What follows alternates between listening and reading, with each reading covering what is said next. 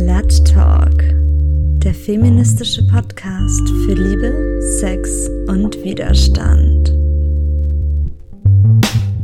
Hallo, hier ist Momo und ihr hört hier auf Radio Lora 92.4 die 40. Ausgabe des Slut Talks, den Podcast für Liebe, Sex und Widerstand. Heute reden wir über kritische Männlichkeit. Das heißt, wir reden über die Rolle und den Habitus von den meisten Männern in unserer Gesellschaft, inwiefern hier eine kritische Haltung notwendig ist und wie wir uns einen profeministischen Mann wünschen. Und für dieses umfassende und komplexe Thema habe ich eine Fachperson mit am Mikro, nämlich Muriel Eichberger, Aktivistin, Rednerin, Trainerin für Themen rund um Equity, Diversity und Inclusivity sowie Expertin für geschlechtliche und sexuelle Vielfalt. Vielen Dank, dass du dabei bist, Muriel. Ja, vielen Dank, Momo, und dann herzliches Willkommen auch an die HörerInnen draußen. Ich starte aber erstmal mit einem Disclaimer. Wir sprechen in dieser Folge viel von Männern und meinen damit in der Regel Cis-Männer. Des Weiteren werden wir jetzt wahrscheinlich oft zur Vereinfachung Dynamiken zwischen Cis-Männern und Frauen beschreiben. Uns ist jedoch allen bewusst, dass es jenseits der Binaritäten auch weitere Geschlechtsidentitäten gibt, die oft auch insbesondere von Cis-Männern marginalisiert werden. Okay, nach diesem langen Intro, ähm, jetzt habe ich dich eben kurz vorgestellt. Magst du dich vielleicht selbst nochmal vorstellen, also wer du bist, woher deine Expertise kommt und was so deine aktuelle Tätigkeiten, Projekte sind? Ja, gerne. Ich bin Muriel. Ich bin seit einigen Jahren jetzt äh, auch out als nicht-binäre Person. Ich bin, wie du schon im Eingang sagtest, Trainerin, auch Vortragsrednerin für verschiedenste Themen und vor allem verschiedenste Zielgruppen bin dazugekommen, weil ich selbst betroffen bin. Ich habe mich mit äh, 16 damals bei meinen Eltern als schwuler Junge geoutet und 30 Jahre zu spät dann sozusagen bemerkt, dass ich nicht nur immer ganz schlecht war darin, ein Mann zu sein, sondern dass das bei mir nur so ein kleiner Anteil ist, die Männlichkeit und dass ganz viele andere Themen in meiner Geschlechtsidentität eine Rolle spielen und bin heute nicht binär identifiziert. Und genau daher, aus Mobbing-Erfahrungen, aus Lebenserfahrung, ähm, haben sich Themen entwickelt und habe ich ähm, meinen Beruf gewählt, beziehungsweise hat er mich gefunden, so ein bisschen, weil ich angefangen habe natürlich mich politisch zu engagieren. Das war Pride-Bewegung, ganz klassisch zu CSDs zu gehen, äh, am Anfang als Partyhäschen irgendwie so und irgendwann kam natürlich dann aber auch diese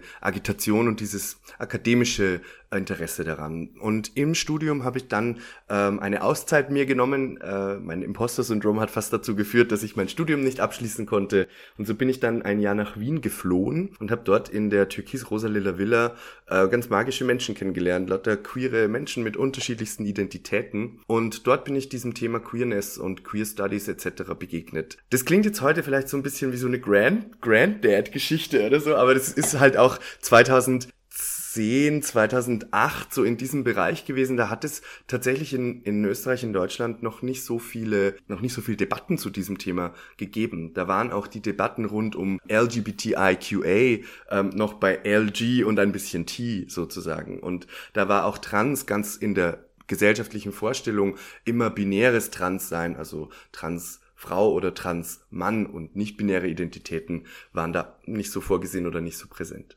Ja, und dann habe ich dadurch gelernt und gelernt, auch mich auszudrücken. Und ich glaube, das ist das Wichtigste. Denn deshalb habe ich gemerkt, wie ich mit verschiedensten Leuten sprechen kann.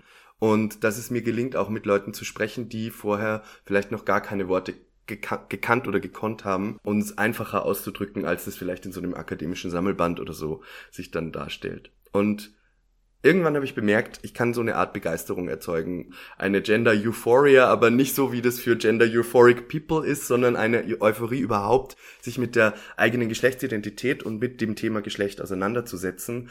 Denn die meisten Leute haben damit ja nie bewusst Entscheidungen verknüpft, sondern sind da ja so reingestolpert irgendwie. Das wurde zugewiesen bei der Geburt, basierend auf einem anatomischen Merkmal.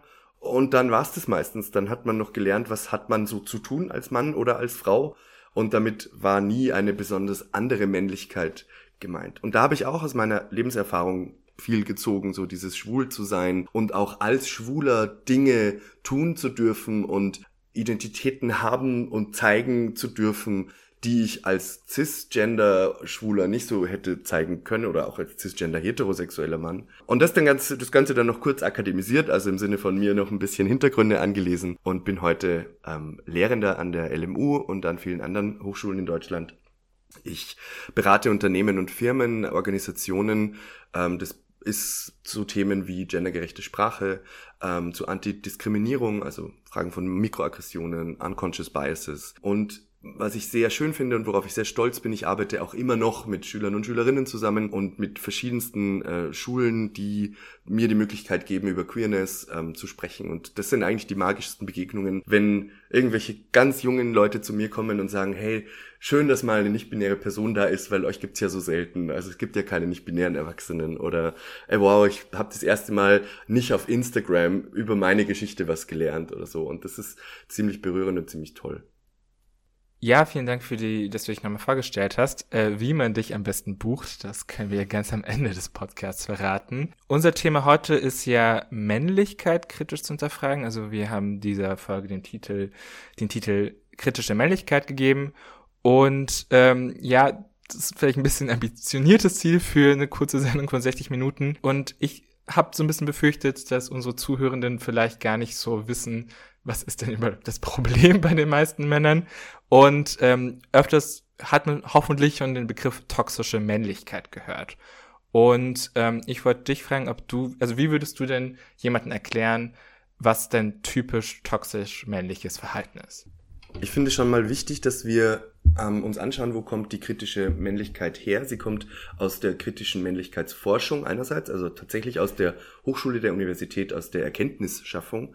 Und das andere ist aber, dass wir dann natürlich habituelle, also eben Verhaltensdinge anschauen, die auch individuell die Männer betreffen. Ursprünglich kommt dieser Begriff der toxischen Männlichkeit aus einer Forschung, die eben belegt, dass Männer aufgrund des Patriarchats, in dem sie als Männer leben, auch durch das Patriarchat benachteiligt sind. Höhere Sterblichkeit, also frühere Sterblichkeit ähm, haben, dass sie weniger Unterstützung bei gewaltvollen Angriffen erwarten können, dass es weniger gesellschaftliche Möglichkeiten gibt, wenn Männer psychische Probleme haben, dass sie sich wohin wenden etc. Das heißt, Männer sollen nicht nur stark sein im Sinne eines des ist ihre Aufgabe, die sie sich selbst geben, sondern sie sollen auch stark sein in den Augen der Gesellschaft. Gibt dieses Experiment, hm, gibt es ganz viele YouTube-Videos auch von einem Pärchen, so tun sie zumindest, ähm, auf der Straße und einmal ist es so, dass die Frau den Mann angreift, ist also ein cisgender-hetero-Pärchen, ähm, die Frau greift den Mann an, einmal verbal und einmal physisch und das andere Mal ist es umgekehrt, er greift sie an. Und es wurde geschaut, wie greifen Menschen ein.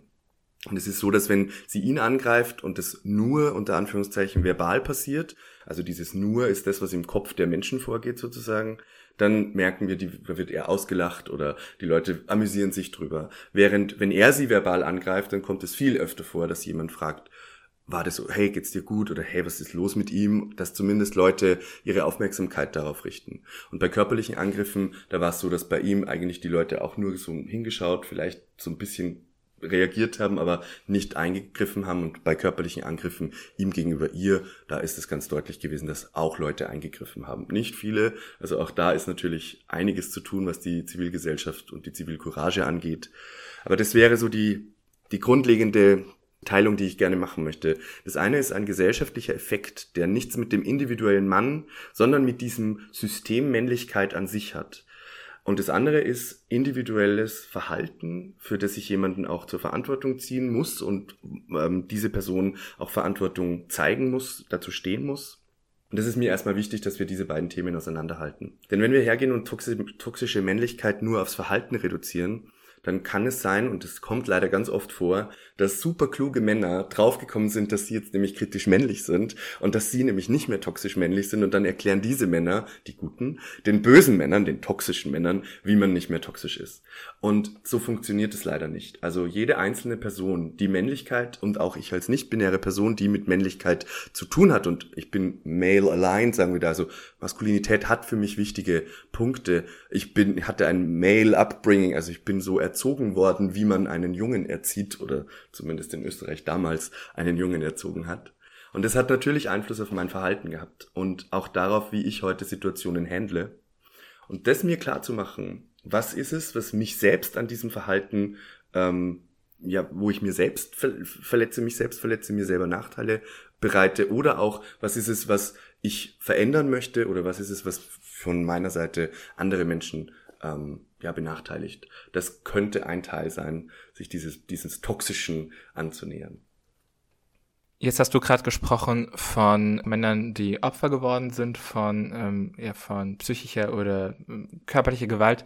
Dazu haben wir übrigens auch eine Slut Talk Folge, das ist die Folge 23. Die greift das Thema auch nochmal ein bisschen näher auf.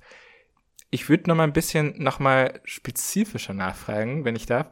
Und zwar könntest du so eine alltägliche Situation beschreiben, wie toxisches Verhalten denn so aussieht. Zum Beispiel für eine Frau, die in die U-Bahn geht.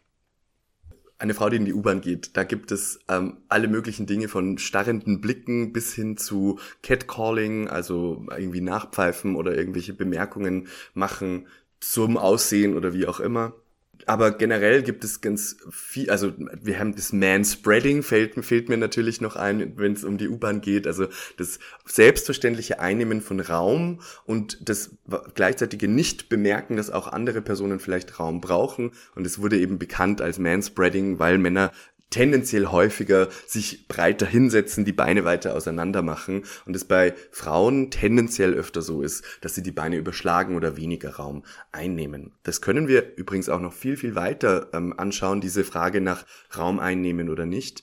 Ähm, Menschen, die in Gruppen aufwachsen, die marginalisiert sind, ähm, das sind vor allem auch Frauen, aber das sind natürlich auch Menschen, die queer sind etc. Ähm, wir haben gelernt, dass wir einen Raum manchmal erst lesen müssen, bevor wir reingehen.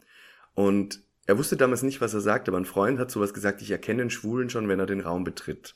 Und was er damit gemeint hat, ist, dass eine Person, die sich, die sich komplett selbstverständlich in einen Raum hineinbegibt, die hat eine ganz andere Körperlichkeit, ähm, nicht notwendigerweise leicht erkennbar, das soll jetzt keine Fremdzuschreibung werden, aber das gibt eine andere Selbstbewusstsein, ein anderes Auftreten dann. Und das ist etwas, das können Frauen eventuell nicht so gut. Oder, was heißt nicht so gut, das ist ja keine Leistung, aber das können toxische Männer vielleicht ein bisschen besser. Bevor wir jetzt ergründen, was denn dazu führt, dass sich Männer so verhalten, würde ich sagen, wir hören erstmal ein bisschen Musik. Und zwar, äh, hier kommt der Song Tous les Mêmes von Stromae. Ein Song, in dem er sich auch ein wenig über die Einfältigkeit mancher Männer lustig macht. Viel Spaß! Willkommen zurück, ihr hört den Slut Talk bei Radio Lora 92.4. Ich bin Momo und ich spreche heute über das Thema kritische Männlichkeit mit Muriel Eichberger, Expertin für geschlechtliche und sexuelle Vielfalt. Und ähm, während die Musik lief, hast du äh, mich darauf das hingewiesen. Und zwar, ich vereinfache es mal gerade, dass es so den toxischen Mann ja gar nicht gibt. Was meinst du denn damit? Also mir fällt in der Debatte einfach immer auf, dass ähm, es eine Art Feindbild gibt oder ein Feindbild konstruiert wird von diesem bösen, toxischen Mann. Und ja, wir sind uns bewusst, dass von dieser Männlichkeit, dieser toxischen Männlichkeit Männer tendenziell ähm, betroffen sind oder dass sie diesem Skript nachleben oder wie auch immer. Aber dieser Begriff des toxischen Mannes, der vereinfacht mir da diese extrem schwierige und, und komplexe Zusammen diesen Zusammenfall von verschiedenen Elementen. Weil toxische Männlichkeit ist exclusionary behavior zum Beispiel. Das heißt Männer, die tendenziell immer über Frauen drüber sprechen. Männer, die ähm, die Ideen von anderen als ihre eigenen ausgeben. Aber eben nicht nur die Ideen von Frauen als ihre eigenen, sondern eben auch Ide Ideen von anderen Kollegen. Eine gewisse Art der ständigen Kompetitivität. Also eigentlich ist diese Art der Männlichkeit, die im Patriarchat ja quasi absolut gesetzt wird, ist eine Art des, der Weltanschauung. Also, und das ist, glaube ich, das Wichtige daran. Es geht gar nicht nur darum, dass wir Geschlecht hinterfragen, sondern wir sollten die Weltanschauung des Männlichen, dass wir immer in der Kompetitivität stehen, dass wir immer den anderen herausfordern müssen. Wer, also Homo homini lupus, ne, also der Mensch ist dem Menschen ein Wolf. Was für ein Bullshit. Wieso müssen wir das denken oder wieso tradieren wir dieses maskuline, dieses auch Warrior-Denken und der Warrior nicht als ein jemand, der gegen sich selbst kämpft oder der versucht, über sich hinauszuwachsen, sondern immer jemand, der jemand anderen übertrumpfen, einnehmen will.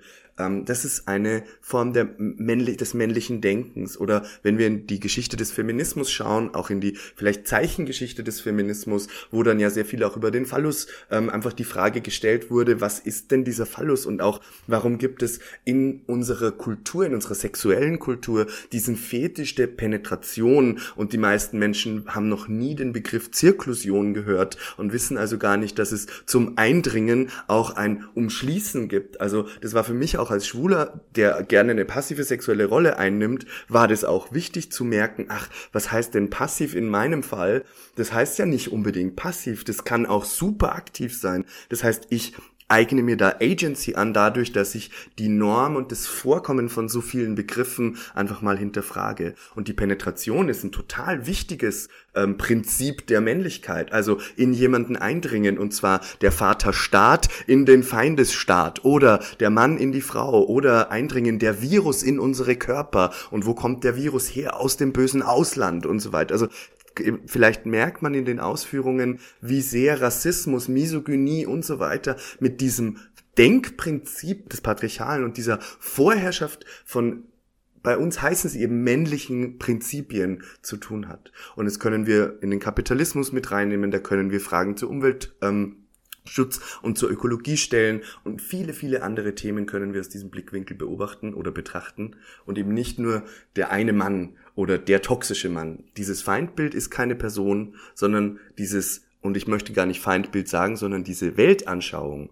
die müssen wir kritisch hinterfragen und verändern. Du hast jetzt schon ein paar Aspekte genannt, wie dieses, diese Gesellschaftsnorm sich entwickelt hat das wäre jetzt auch so meine nächste Frage gewesen. Also, was begründet denn in einem männlich gelesenen Individuum denn genau dieses Verhalten? Also, was spielt da denn alles rein? Es sind Erwartungen und Selbstbilder. Es sind wie Skripte sozusagen. Also, der, der Einfachheit halber, um sich mal vorzustellen, können wir es uns wie so eine Programmierung vorstellen. Aber eine sehr flexible Programmierung. Eine, die sich auch ständig wieder weiter verändert und auch verändern kann. Und das ist auch wichtig. Das war auch eine der wichtigsten oder eine der wichtigsten Erkenntnisse tatsächlich innerhalb dieses Forschungsfelds kritischer Männlichkeit, zu sagen, toxische Männlichkeit gibt es, aber wir können dieses Bild von Männlichkeit verändern, wir können das Bild auch dessen, wie ein Mann zu seinen anderen Menschen rundherum steht, verändern und so weiter. Das heißt, dieses was ist Männlichkeit, ist natürlich schon wiederum verbunden mit dem, was ein individueller Mann macht. Es ist wie so eine Lochkarte, die du in die Hand gedrückt kriegst und du kannst sie entweder erstmal anschauen, was schiebe ich mir da rein, oder du tust das einfach unbewusst rein. Das heißt, die meisten Leute werden zugewiesen aufgrund eines Penis und dann heißt, oh, es ist ein Junge. Und dann beginnt die Maschinerie. Die Maschinerie einerseits dessen, was an das Kind herangetragen wird, materiell im Sinne von Spielzeugen und so weiter, aber auch immateriell im Sinne von, wann wird jemand wofür gelobt? Also welches Verhalten loben wir bei Kindern? Wofür können Kinder sich eher mehr Feedback oder so erwarten tatsächlich? Und das ist geschlechtlich das wissen wir Studien geschlechtlich unterschiedlich, dass Mädchen eher Feedback bekommen auf qualitative beziehungsweise auf ähm, emotionale Dinge und bei Jungs wird eher die Quantifizierung und auch die, die Rationalisierung belohnt. Das heißt, diese Skripte, die werden angelegt, die werden an uns herangetragen und die entwickeln sich. Und ohne dass wir wissen, wie sie funktionieren in uns, lösen die Dinge aus. Das heißt, es kommt in Notfallsituationen besonders, wenn meine Männlichkeit angegriffen wird oder so, kommt es viel eher dazu, dass ich nach so einem ähm, archaischen Prinzip handle und ich meine, wir wissen, wie die Frauenmorde in Deutschland oder in, ganz, in, in der ganzen Welt ausschauen. Alle drei Tage wird, glaube ich, in Deutschland eine Frau ermordet von ihrem Partner oder ihrem Ex-Partner. Und in der gesamten Welt ist es eine Minutenzahl und es ist ziemlich äh, fast, also ziemlich krass einfach. Und diese diese Skripte, die da ablaufen, das sind eben nicht nur Einzelentscheidungen, sondern das ist eine Art von fundamentaler Struktur dessen, wie wir gelernt haben zu sein und wie wir in den absoluten Notfallsituationen dann aus dem Bauch heraus reagieren. Also dieses aus dem Bauch heraus reagieren und bin den Mann nicht einer Verantwortung dafür, das ist klar. Aber die Frage ist, wie komme ich dann da ran? Weil es ist eben eine nicht nur bewusste Entscheidung, sondern es ist etwas, das viel, viel tiefer sitzt, das auch im Unbewussten sitzt. Und da kommen wir sehr schwer ran. Ja, dann nimmst du mir eigentlich ja schon die nächste Frage vorweg. Und zwar, was sind denn, also was kann, kann man denn machen, um in Männern, die sich äh, toxisch verhalten, eben diesen Denkprozess anzuregen? Ich glaube, das erste ist zu entstigmatisieren, und zwar Entstigmatisierung von den stigmatisierten Identitäten, aber auch die Entstigmatisierung von ähm, meiner eigenen Identität. Auch darüber, also was ich damit meine ist, es ist natürlich so, wenn Weiblichkeit gegenüber Männlichkeit abgewertet ist in einer patriarchalen Gesellschaft, dann ist es so, dass alles, was irgendwie effeminiert, also verweiblicht gesehen wird, dann auch abgewertet wird. Das führt übrigens ja nicht nur bei Männern dazu, dass sie misogyne, also bei Cis-Männern dazu, dass misogyne Elemente in ihnen sind, sondern auch Frauen tragen diese misogynen Elemente in sich, so wie homosexuelle Männer. Die schwulen, die Tundenfeindlichkeit ist eine Feind, eine misogyne Schwulenfeindlichkeit. Also das, das Effeminierte, das den schwulen Mann ja angeblich von der Frau, äh, von dem Mann, Entschuldigung, also was den effeminierten Schwulen von dem Mann unterscheidet, ist seine Effeminiertheit. Wenn wir an einen Schwulen denken, dann denken wir an eine Tunte und umgekehrt.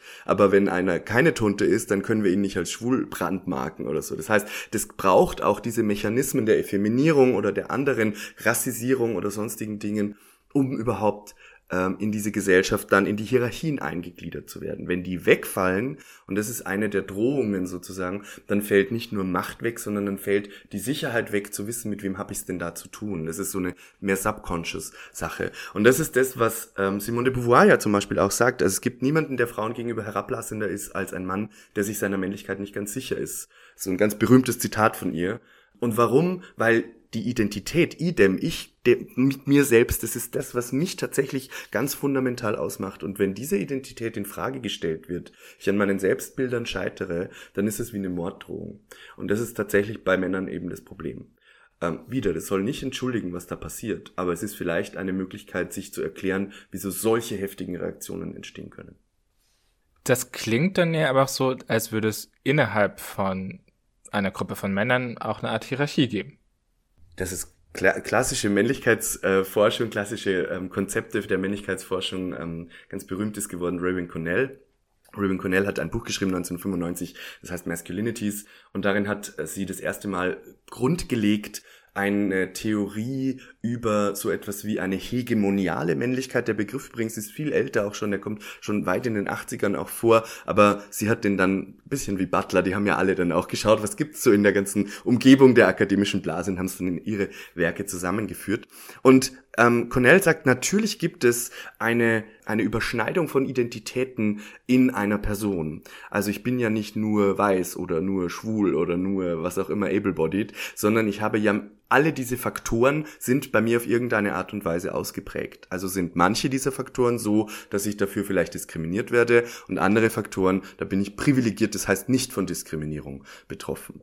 Und das führt dazu, dass auch innerhalb von Männergruppen, die immer hierarchisch sind, die, oder innerhalb einer klassischen Männergruppe, die hierarchisch ist, wo es um Kompetitivität geht, wo es um die Frage geht, wer gibt hier den Ton an, wer ist übergeordnet, wer ist untergeordnet, ähm, werden diese Hierarchiekämpfe ausgetragen. Und die die Demarkationslinien sind die Identitäten. Es gibt dann, das sagt sie, die hegemoniale Männlichkeit. Das ist ein Merkmalcluster, den wir als klassisch männlich jetzt bei uns in unserer Kultur einstufen würden. Ähm, es gibt aber dann auch untergeordnete Männlichkeiten, also Männer, die schwul sind, Männer, die keinen ähm, abled Body haben, also Männer mit Behinderung und verschiedenste andere Männer mit psychischen ähm, Behinderungen natürlich auch.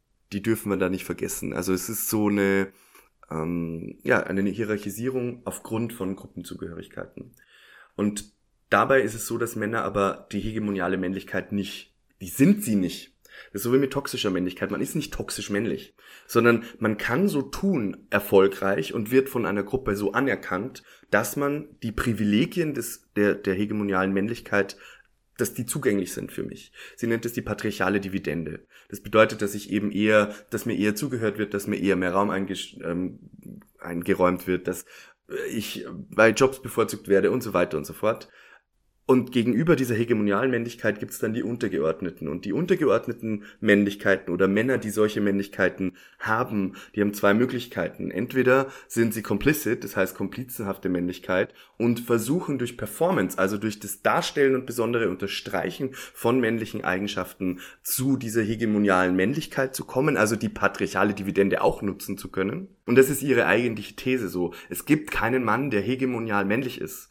Denn wir haben niemals überall in all diesen Boxen einen Haken drin. Du kannst nicht ähm, groß und stark und weiß und, und alles immer sein, sondern es reicht, wenn du ein paar davon hast und glaubwürdig genau die unterstreichst. Und wir dürfen nicht vergessen, Männlichkeit ist vor allem auch Negation. Das heißt immer auch nicht nur zu sagen, ich bin ein Mann, ich bin ein Mann, ich bin ein Mann, sondern auch ich bin keine Frau und ich bin nicht schwul und ich bin keine Frau und ich bin nicht schwul und ich bin keine Frau und ich bin nicht schwul. Das heißt, dieses Ablehnen von bestimmten Dingen, die man eben nicht ist, ist fundamentaler Bestandteil einer männlichen Performance. Ich würde sagen, äh, das ist ein guter Moment für eine Musikpause, zum Beispiel von einer Kunstperson, die sich auch nicht labeln möchte, wir hören jetzt As It Was von Harry Styles. Ihr hört den Slut Talk bei Radio Lora 92.4. Ich bin Momo und heute geht es um das Thema kritische Männlichkeit. Mit mir im Mikro ist Muriel Eichberger, Expertin für das Thema geschlechtliche und sexuelle Vielfalt. Und ähm, ja, wir haben jetzt gerade während des Songs drüber gesprochen, dass wir jetzt hier in der zweiten Hälfte vielleicht mal mehr auf das Individuum eingehen würden. Also was würden wir jetzt, oder was würdest du, Muriel, ähm, vielleicht einem Mann raten, der ja sich wünscht, mehr aware zu sein? Sag es mal so. Ja, die Awareness ist eine, eine Sache dessen anzufangen. Und anfangen tun wir immer erst dann richtig, wenn wir uns ein gewisses zumindest eine Problemwahrscheinlichkeit einräumen. Das heißt, das Erste, was da sein sollte oder könnte, ist erstmal anzunehmen, dadurch, dass es so ein Riesenthema ist, dadurch, dass das überall auftaucht, zu sagen, hm, maybe you got a point. Also so überhaupt mal die Annahme zuzulassen, es könnte etwas sein, es könnte etwas geben, was ich individuell dem Kollektiv bringen kann oder zum Kollektiv beitragen kann, dass wir als Menschheit sind. Es gibt, wenn es um das Thema Allyship geht, also Verbündetenschaft, dann gibt es diese, diesen klassischen Vier-Schritt, wenn ich es lernen möchte. Das ist Awareness, Knowledge, Skillset, Action diese vier, also Awareness, eben mir die Frage zu stellen, wofür interessiere ich mich? Für die Situation marginalisierter Gruppen, welcher marginalisierter Gruppen, was gibt's da für tolle Literatur? Also wirklich erstmal mir eine Bewusstsein anzueignen und Knowledge anzueignen als zweites. Also auch das Wissen zu nutzen, das in meinem Umfeld da ist, mit Leuten zu sprechen in meinem Umfeld. Ähm, einfach mal die Frage zu stellen, hey, Gibt's was, wo du, wie, wie verhalte ich mich dir gegenüber, aufmerksam zu sein? Was sind Dinge, wo ich mich vielleicht angegriffen fühle und irgendwie doch zu dominant oder sehr dominant bin? Will ich das? Ist es etwas, das ich selbst bei mir fühle? Gibt es vielleicht Leute, die mir eh schon spiegeln, hey, da könnte ich mich mehr zurücknehmen oder nicht? Die Frage, die sich vor allem aber stellt, ist natürlich, wie kommen wir dahin, das Unbewusste uns, also die, das Aware, die Awareness für unser Unbewusstes sozusagen zu kriegen. Das heißt, ähm, die Sozialforschung und auch die, die Psychologie wissen, wie subtil diese ähm, Skripte sind, mit denen wir konfrontiert sind. Sie wissen, wie subtil das ist, dass Männer gelernt haben, ein bisschen besser auf die eigene Zeit zu achten. Und das nennen wir heute dann Spülmaschinen-Sexismus, dass sie eben sieht, dass die Spülmaschine jetzt schon wieder voll ist und sie dann halt noch geschwind ausräumt und er dann halt eher mal vorbeigeht und sich denkt, ah, das mache ich irgendwann später, wenn ich halt Zeit habe dafür. Und dieser kleine Unterschied im Denken, es ist wirklich eigentlich nur so eine kleine Abzweigung, die anders gegangen wird, führt aber dazu, dass Frauen bis zu fünf Stunden unbe unbezahlte Arbeit jedes, jede Woche mehr leisten als ihre Partner also partnerte Frauen in cis-heterosexuellen Beziehungen. Genau, genau diese Frage, wie kann ich anfangen, wäre sowas sich klar zu machen. Gibt es bei mir solche Zeitpunkte, wo ich jetzt einfach gerade vielleicht doch nochmal den Arsch hochkriegen kann und einfach den Müll doch noch mit runternehmen, die Spülmaschine doch noch ausräumen und einfach wirklich proaktiv darauf zu achten, vielleicht sogar mal mehr zu geben als das, was ich unbedingt geben muss. Und das lässt sich eigentlich auf ganz viel, auf ganz viel ausdehnen. Also mehr geben, als ich geben muss, weil ich davon ausgehe, dass ich privilegiert bin, also dass andere Menschen schon so ein bisschen mir gegenüber benachteiligt vielleicht starten. Das heißt aber nicht, dass ich durch die Privilegien jetzt weniger Mühe hätte oder dass mein Leben nur leichter wird oder so, sondern Privileg bedeutet einfach nur, dass es nicht ganz so schwer ist in einem bestimmten Thema, aber eben bei einem anderen kann das ja ganz anders sein. Also wenn es um Männlichkeit geht und nur um diese Fragestellung, dann herzugehen und zu fragen, kann ich mein Privileg als weißer cis-hetero-Mann vielleicht, kann ich das irgendwie benutzen? Habe ich Sprechmöglichkeiten? Habe ich Reichweite auf Social Media, wo ich Frauen, wo ich solche Themen einfach promoten könnte? Ähm, oder ich kann mich bei einer Gruppe engagieren und kann da mal probieren, irgendwie Serviceleistungen ähm, zu bringen. Also mich ein bisschen in den Dienst dieser Sache zu stellen, ist auf jeden Fall eine gute Möglichkeit. Was auch wichtig ist beim Individuellen, ähm, ist die Frage zu stellen, was, was will ich denn überhaupt leisten? Also habe ich mich überhaupt schon mal damit auseinandergesetzt, zum Beispiel, was es für mich bedeutet, ein Mann zu sein? Was heißt das für mich? Was ist das für ein Weltbild, das da dahinter steht? Ähm, und daraus lassen sich dann Fragen und auch Zielsetzungen entwickeln, was man damit sich oder bei sich verändern möchte. Also wenn man jetzt zum Beispiel sich als Mann einsetzt in einer feministischen Gruppierung, wie ich das jetzt ja mache, das wird zwar ein bisschen persönlicher, ähm, darf ich mich eigentlich als Feminist bezeichnen? Ich bin ja nicht die Feminismuspolizei. Also deswegen gibt es, für mich gibt es nicht sowas wie darf ich mich als, sondern die Frage ist, was sagst du damit und wieso bezeichnest du dich so? Und ich bezeichne mich selbstverständlich zum Beispiel als Feminist und nur ein Sternchen in, wenn ich da auch noch, also Queer-Feminismus meine, aber es gibt durchaus auch feministische Strömungen, die ja noch wo ganz anders ihre Schwerpunkte haben. Gegenüber manchen Feministinnen würde ich mich vielleicht auch als Profeminist bezeichnen und bei manchen Feministinnen würde ich weit fliehen und auf gar keinen Fall diese Art von Feminismus vertreten wollen, wenn es nämlich TERFs sind. Ähm, das heißt, es gibt ja nicht eine, ein Verständnis von Feminismus und so gibt es für mich auch nicht ein Verständnis oder ein Label, sondern Labels sind ja nur so viel wert wie die Aktionen, die dahinter stehen. Wenn ich sage, ich bin Veganerin, aber ich fresse halt Fleisch und äh, sonst was alles, dann bin ich, kann ich schon tausendmal sagen, ich bin Veganerin, aber dann heißt es halt nicht viel. Oder dann sage ich das nur, damit andere was Bestimmtes damit verbinden. Und ähnlich funktioniert das genauso mit dem Feminismus. Wenn ich sage, ich bin Feminist, dann ist vor allem wichtig zu wissen, was sage ich da? Und ob das jetzt jemand darf oder nicht und wie auch immer, das würde ich so nicht beurteilen. Wenn eine Diskussion aufkommt, dann zu erklären, was ist für mich der wichtige Punkt. Aha, ich verstehe aber auch dich. Ich verstehe, warum du sagst, du würdest dir wünschen, dass ich Profeminist bin oder wie auch immer. Genau, das wäre so, das wäre so mein Ansatz dazu. Da würde mir jetzt noch gerade auch noch einfallen, ist denn jetzt meine vielleicht besondere Rolle als, als Cis-Mann in einer feministischen Gruppe, dass ich eben auf andere Männer zugehe, auf andere, äh, dass ich die eben versuche zu überzeugen? Wie würdest du das sehen? Ja, klar. Allyship besteht auch darin, die Kämpfe zu auszufechten, die andere schon müde gemacht haben, weil sie ständig für sich selbst einstehen mussten und das ist aber natürlich extrem schwierig, weil wo beginnt dann das Einnehmen eines Themas und das sich wieder viel zu sehr in den Vordergrund stellen, auch dieses Male Savior Syndrome, ne? Also da sind dann plötzlich die Frauen ganz wieder, ganz schnell wieder die Damsels in Distress und der edle Ritter reitet dann irgendwie so zur, zur Rettung und das ist natürlich nicht der Sinn der Sache. Ähm, die Frage, die sich mir stellt, ist, wie kannst du diesen, dieses Allyship, wie kannst du diese Verbündetenschaft besonders gut durchsetzen? Was ist dein Ziel auch dahinter? Ähm, für viele ist das Ziel auch vielleicht so nur ganz klein, so ein bisschen daran selber doch noch irgendeinen Vorteil zu haben. Und das ist eigentlich schon meistens so, so ein bisschen schwierig. Ne? Der Vorteil, der muss sein, eine bessere Gesellschaft zu wollen und nicht mehr Frauen kennenzulernen oder ähm, mehr irgendwie Öffentlichkeit zu kriegen oder berühmt zu werden oder irgendwie der, der das, das Gesicht einer Bewegung zu sein oder so.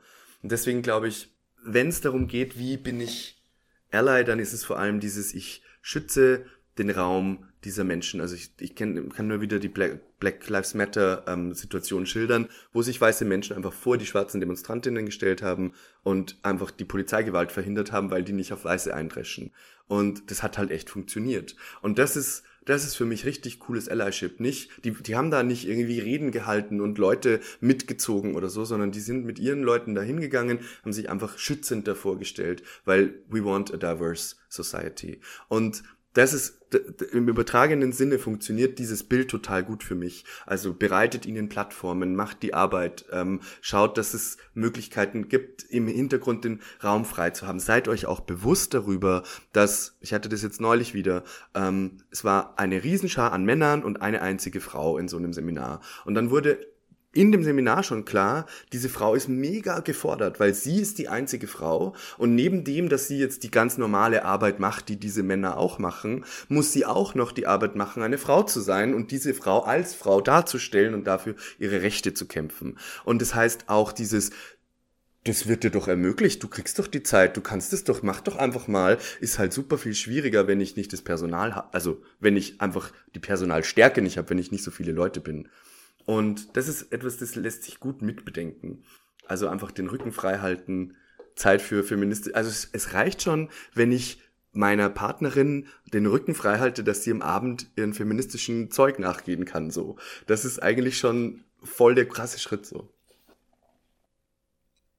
Super, vielen Dank für die Tipps. Also ich muss auch mein Allyship äh, immer wieder in, in, Frage stellen und ich glaube, das ist auch so ein Punkt. Also konstant überlegen, warum mache ich das eigentlich? Ähm, welche Rolle habe ich in einer Gruppe? übernehme ich wirklich nur diese Position, von der ich sage, dass ich sie im Hintergrund nehme, oder bin ich halt doch manchmal prominent, wenn ich zum Beispiel eine Radiosendung moderiere.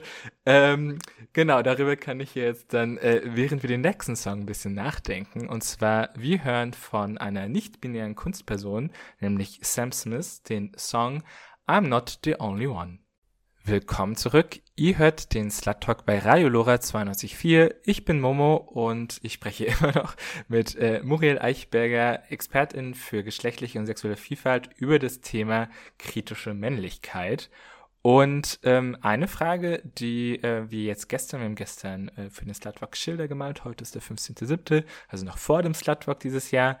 Ähm, da haben wir ein bisschen drüber geredet, ob ja ob man das fast schon, also kritische Männlichkeit überkompensieren kann. Also dass es, dass man, manche Männer sich vielleicht kritisch männlich sehen, aber eigentlich nur toxisch sind. Und ich wollte fragen, was du dazu denkst. Das ist genau einer der Punkte, die für mich so extrem wichtig sind.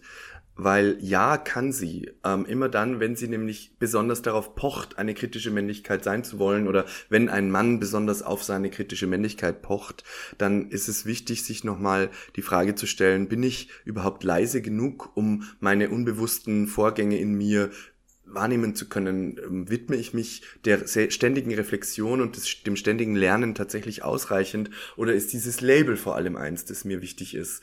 Ähm, ich persönlich würde jetzt auch also für mich ist als ähm, Demi-Man, also als Demi-Gender-Person Männlichkeit trotzdem auch sehr wichtig, aber die kritische Art Menschlichkeit zu betrachten, meine Männlichkeit und mein Menschsein zu betrachten, die endet nicht am Gartentor des Gender, des Gender-Faktors, sondern da ist natürlich auch eine intersektionale Betrachtungsweise wichtig. Das heißt, wenn ich jetzt schon eine total tolle kritische Mann bin, so ähm, wie, wie schaut's aus mit meiner Critical Whiteness? Ähm, wann habe ich mich das letzte Mal mit Neuerungen von, ähm, weiß ich nicht, Menschen mit Behinderungen und ihren Selbstbezeichnungen auseinandergesetzt? Ähm, was weiß ich denn über koloniale und postkoloniale Entwicklungen? Ähm, alle diese Fragestellungen, die gehören zu einer kritischen Männlichkeit zu einer kritischen Menschlichkeit einfach dazu.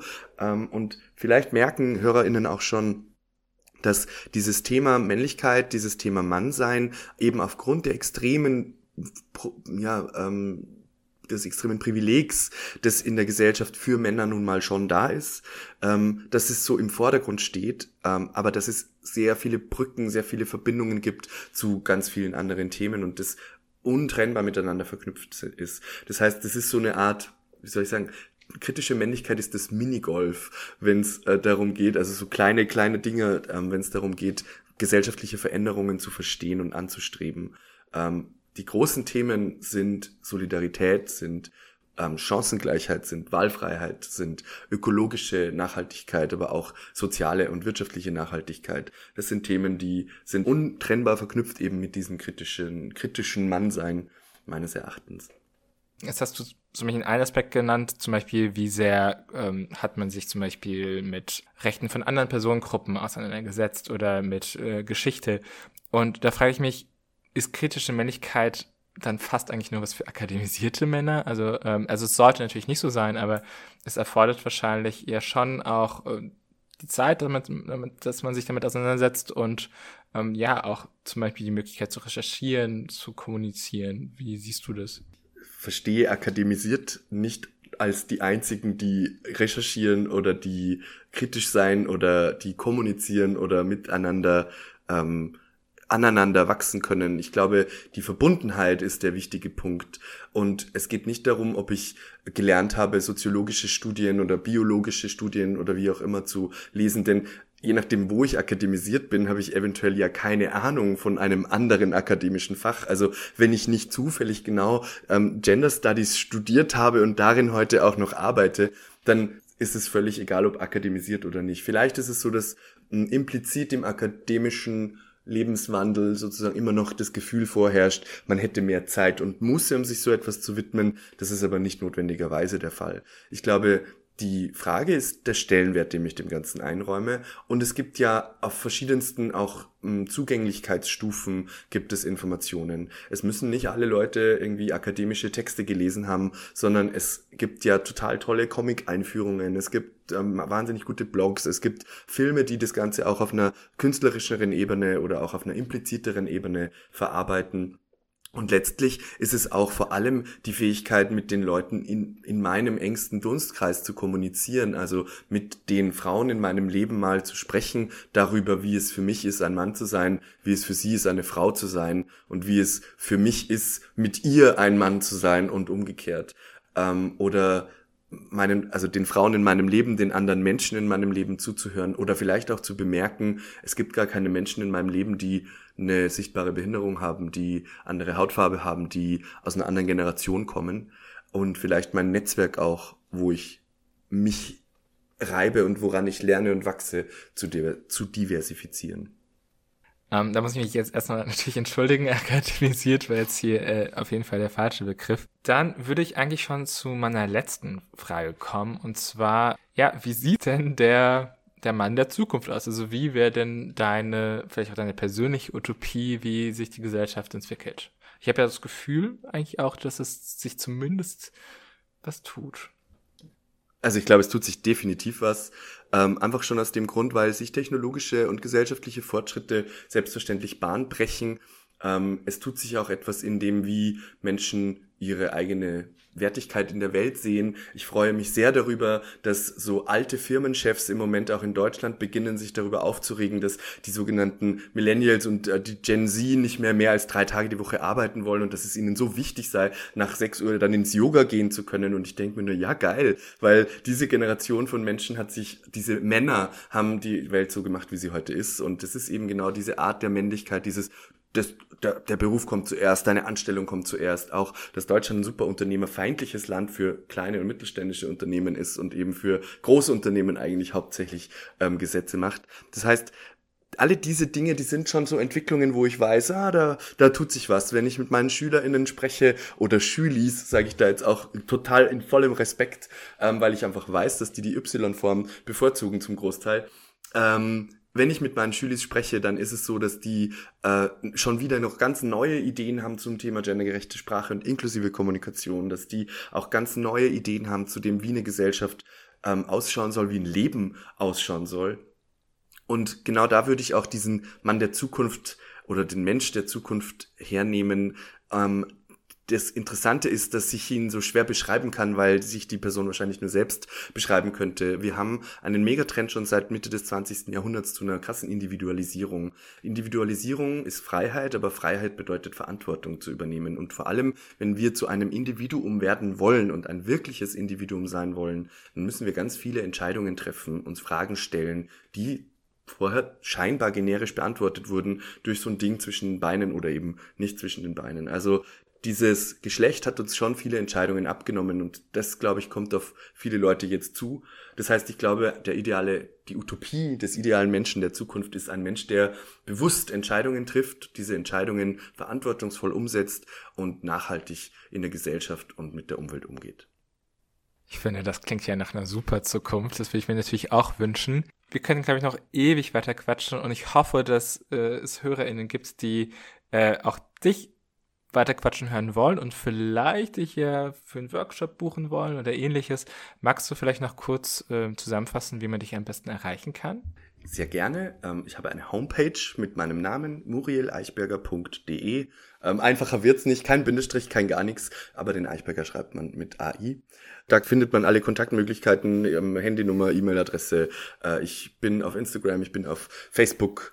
das heißt, auch da bin ich erreichbar, aber am liebsten per E-Mail kontaktieren. Dann bleibt mir, glaube ich, nichts anderes zu sagen, außer tausend Dank für diesen wertvollen Input. Ich hoffe, unsere HörerInnen konnten, oder ich bin mir sicher, die viele unserer HörerInnen konnten einiges mitnehmen. Vielen Dank. Ich danke euch für die Zeit, für die Möglichkeit zu sprechen und den HörerInnen dafür, dass sie zugehört haben und hoffe, ein paar inspirierende und wertvolle Dinge sind rübergekommen. Ihr hört die nächste Folge Slut Talk am 22. September, wie immer hier um 21 Uhr auf Radio Lora 92.4. Bis dahin hört doch gerne auch mal alte Folgen von uns an auf Spotify oder YouTube. Sucht dort einfach nach dem Slut Talk. Und damit bleibt mir noch einzusagen, bleibt schlampig.